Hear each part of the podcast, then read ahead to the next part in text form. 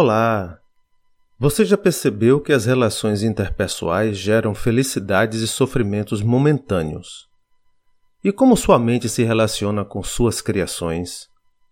Porque o outro é criado e mantido pelo seu eu, na sua mente. A depender de como você o cria, se gosta ou não gosta, ondas eletromagnéticas são geradas, fazendo com que o outro sinta ou perceba perto ou longe de você.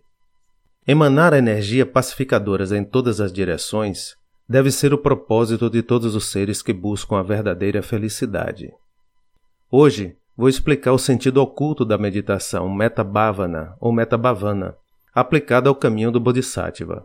O Bodhisattva é aquele que já começou a operar com a mente do despertar, uma mente de iluminação, chamada de Bodhicitta. Sua visão já está além dos condicionamentos mentais. A metabhavana ou metabhavana é uma das formas de meditação que cultiva ou desenvolve a bondade, despertando estados mentais de benevolência e interesse pelos outros. Um exercício de altruísmo. A meditação se compõe de oito linhas e é inicialmente feita com foco no meditante, usando a palavra eu e depois com foco nos outros, nomeando cada um de forma individual. Foque principalmente nas relações negativas. As oito linhas são: que tal pessoa seja feliz, que tal pessoa supere o sofrimento, que tal pessoa encontre as verdadeiras causas da felicidade, que tal pessoa supere as verdadeiras causas do sofrimento, que tal pessoa supere toda a sua estrutura kármica que tal pessoa manifeste lucidez de forma instantânea e natural. Que tal pessoa desenvolva formas de verdadeiramente beneficiar os outros seres. E que tal pessoa encontre nisso sua fonte de alegria e de energia. E qual o sentido oculto de cada linha? Primeira linha: Que eu seja feliz. Se tudo o que percebemos através dos sentidos é a expansão absoluta da pureza primordial, então ser feliz é perceber que você e os outros são a própria natureza primordial e que tudo o que se busca fora já tem a mesma composição da sua mente e do seu corpo. Fora, os outros se diferenciam apenas por nome e forma, mas possuem as mesmas qualidades. Reconhecer as qualidades da natureza primordial em si e nos outros é uma das quatro qualidades incomensuráveis: o amor. Repousar nessa percepção é não meditação, sabedoria. Que eu e os outros repousemos no êxtase supremo. Segunda linha. Que eu supere o sofrimento. Superar o sofrimento é superar os resultados kármicos, os quais interpretamos como negativos. E como fazemos isso?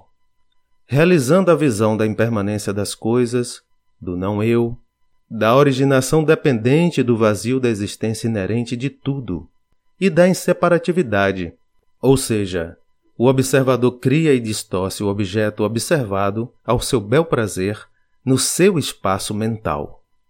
Terceira linha que eu encontre as verdadeiras causas da felicidade.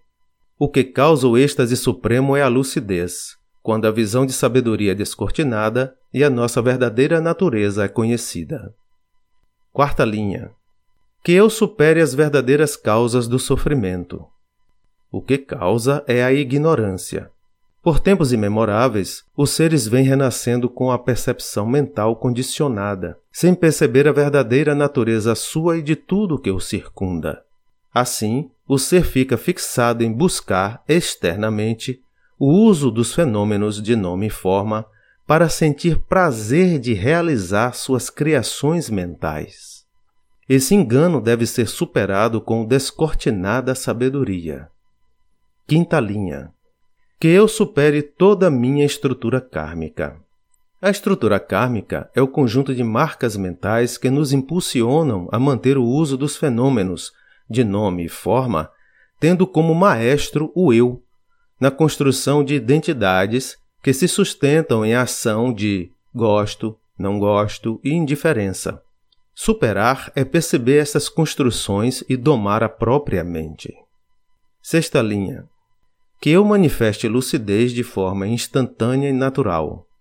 Lucidez é a sabedoria naturalmente luminosa, sem dualidade, sem a visão de separatividade. Observador e objeto estão juntos na mente. É a visão constante da natureza última frente a todos os estímulos internos e externos.